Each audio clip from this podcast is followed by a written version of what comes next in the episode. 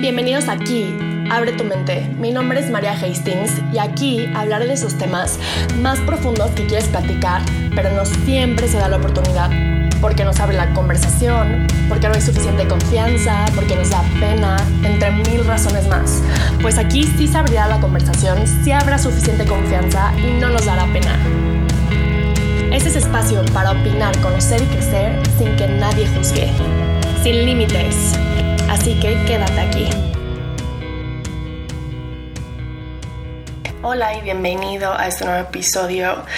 He decidido subir reflexiones cortas de experiencias o sueños o historias que me hayan pasado que llamen la atención, o sea, que pueda sacar algo de ellas y compartirlas con ustedes. Entonces, si les gusta este capítulo, díganme para seguir subiendo este tipo de análisis del día a día de la vida, de la vida.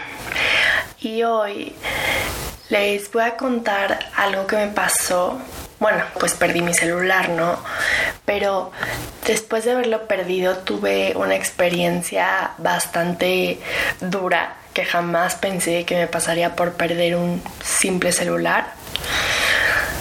Y escribí todo lo que iba pensando y sintiendo y se los voy a leer creo que es un análisis profundo de, del apego y del valor que le damos a las cosas, a lo que la tecnología nos está llevando.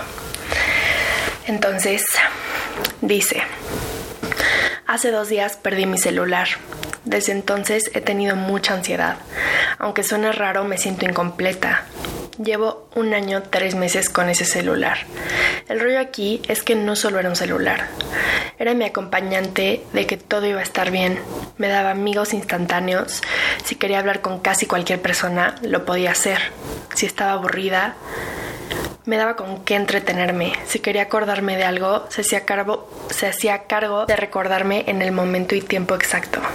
Si salía de mi casa sola, este me iba a cuidar podía contactar al número de emergencias en segundos, podía mandar en tiempo real mi ubicación a seres queridos. Si no sabía algo, se encargaba de averiguarlo a profundidad y en el momento. Cuando pasaba momentos que quería recordar para siempre, este se encargaba de tomar las fotos y los videos y guardarlas para mí. Escuchó mis peleas más fuertes y chismes de 7.48 minutos por WhatsApp. Nunca quería abandonarme, ya que me avisaba cuando ya estaba cansado para que yo lo dejara descansar. Cuando tenía que manejar, ir a cualquier lugar, me decía el camino aunque yo ya lo supiera. Se convirtió como en mi mejor amigo. Era mi acompañante. Me hacía sentir más segura. Y ahora que no lo tengo, me doy cuenta del valor que creó, de lo que se convirtió para mí en este tiempo y de lo acostumbrada que se me hizo la vida con este celular y nunca me despegaba de él. Nunca, nunca me despegaba de él. Y ahora que ya no está conmigo, digo, wow, qué pérdida tan grande se siente, por qué tengo tanta ansiedad, por qué me siento tan mal. Era un celular nada más. Y bueno, espero les haya gustado y que esta reflexión los haga pensar acerca de la importancia que le damos a las cosas materiales o a otros objetos que nos pueden ser muy útiles y que nos hagan la vida más práctica, pero en realidad, ¿qué son realmente esos objetos? ¿Cómo nos podemos acostumbrar tanto a estas comodidades? Y me impresiona la dependencia que tengo con un celular. Aparte ahora le pido todo el tiempo a mi mamá el suyo. Es como raro. Como que sí, se siente raro no estar conectada, no ser parte de esta sociedad en internet. Y entonces, ahorita que estamos en cuarentena, los reto a que dejen de usar el celular desde la mañana hasta la noche.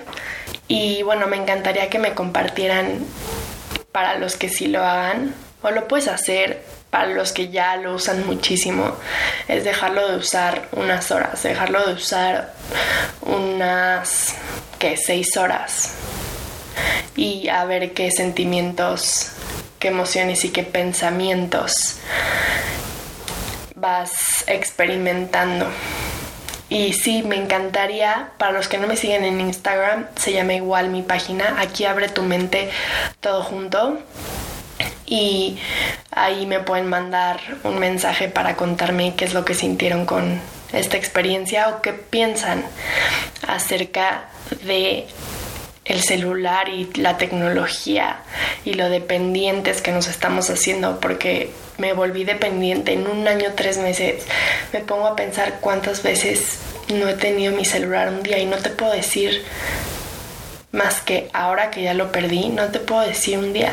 Y sé que es necesario, sé que trabajamos y que tenemos que tenerlo para estar en contacto, etcétera. Pero les doy este ejercicio y a ver qué resultados y qué análisis sacan de este. Y bueno, que estén muy bien, les mando un saludo. A continuación les voy a mostrar un momento de rareza y medio locura que me, que me están tendiendo a dar en esta cuarentena encerrada en mi casa. Así que si se sienten de repente locos, no están solos. Disfruten. Mi...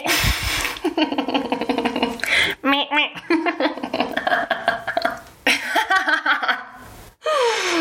ok, esa es la risa que normalmente. Ay, ya. Parezco loca aquí en mi casa en cuarentena, riéndome sola y ni siquiera sé de qué. Creo que me pone nerviosa estar medio loca.